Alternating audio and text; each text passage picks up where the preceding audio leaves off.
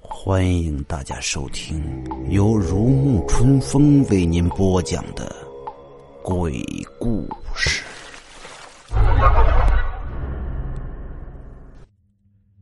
深夜，关世飞拉着瑟瑟发抖的陈乾溜进了太平间。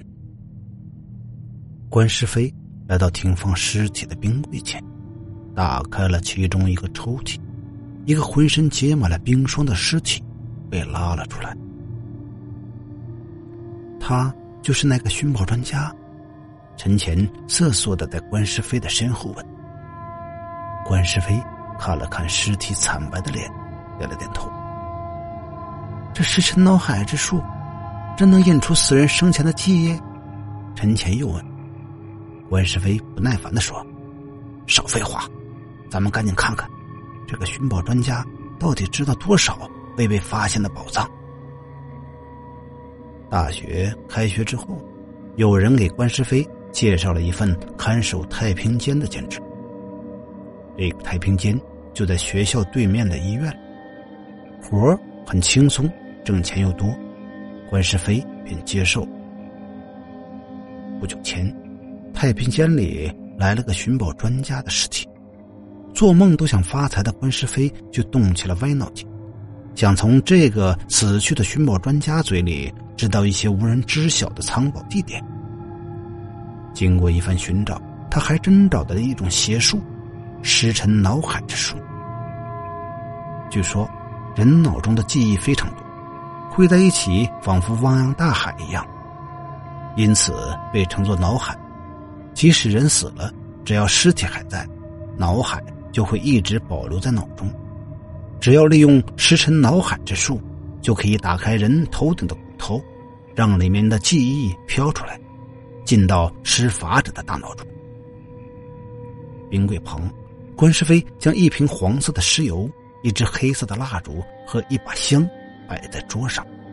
他用一块布蘸了蘸温盐水，就要往面前的尸体头上擦，但他的手刚伸到一半，就又把手缩了回来。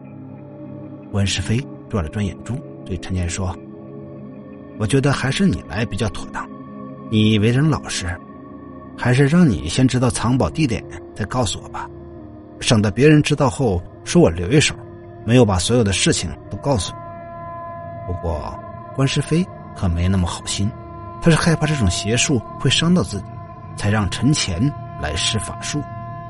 这脑袋又冰又硬，让人止不住的打着寒颤。”待尸体头上的冰霜擦干净后，陈乾点燃了那把香，将燃烧的香头贴在了尸体的头顶上。尸体的头顶升起一股黑烟，一阵新香的烤肉味随之冒出，在屋内弥漫开来。很快，尸体头顶的头发就被烧没了，底下的肉烫成了深褐色。见状，温世飞示意陈乾停手。将点着的蜡烛和尸油递给了陈乾，陈乾将蜡烛举到尸体的头顶上，把尸油一滴滴的倒在烛火上，烛火一遇见尸油就冒出了恶臭的黑烟，火焰也变成了黑色，尸体和融化的黑蜡混在一起，一滴滴滴落在尸体的头顶上，这些液体并没有在头顶停留，而是渗进了肉里，随着这些液体的渗入。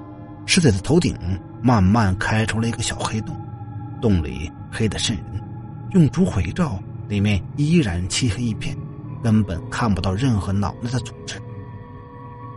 这种邪术的关键步骤就是将尸油沉入人的脑海之中，因此才叫尸沉脑海之术。一旁的关世飞解释道：“就在陈前等着寻宝专家的记忆进入自己脑内时，一股黑色的东西。”从那个洞里涌了出来，莫非这就是那个寻宝专家的记忆？陈乾慢慢低下头往那里凑去，发现那东西竟然是沾满了血的头发。这时，尸体的头突然颤动起来，吓得陈乾赶紧缩回脑袋。随着颤动，尸体的头上起了一个大大的鼓包，骨骼碎裂的声音不停的传出，似乎有东西在里面不停的挣扎。接着，尸体的头猛地膨胀起来，一团血红色的东西窜了出来。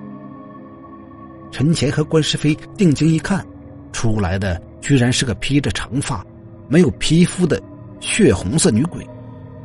女鬼阴笑着说：“时辰脑海之术不是用来引出人的记忆用的，而是给鬼藏身用的。它可以将鬼伪装成记忆，藏入人的脑海，不被其他的鬼发现。这具尸体要被火化了。”我就想找个活人的脑海继续藏身。我一知道你们想查出这个人的记忆，就故意散布谣言，说时辰脑海之术可以引出人的记忆。果然让你俩上当了。话音一落，女鬼又拿起燃着的香往关世飞的头顶上扎去。陈前见状，猛地扑过来挡在关世飞身前，头顶被燃着的香头烫得冒烟。关世飞一把推开陈前，叫道。咱们得把这个女鬼送回那具尸体的脑海里。说着，关世飞就扑向那具尸体。此时，尸体头顶的洞已经关闭。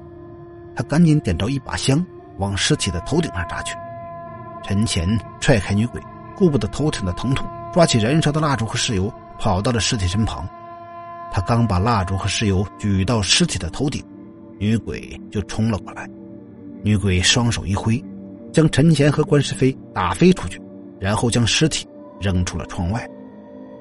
不等陈乾从地上爬起来，女鬼又压在他身上，用蜡烛和石油在他头顶上开出了一个洞，就想往里钻。紧要关头，女鬼突然大叫一声，捂着腰倒在了地上。关世飞赶紧拉起陈乾跑了出去。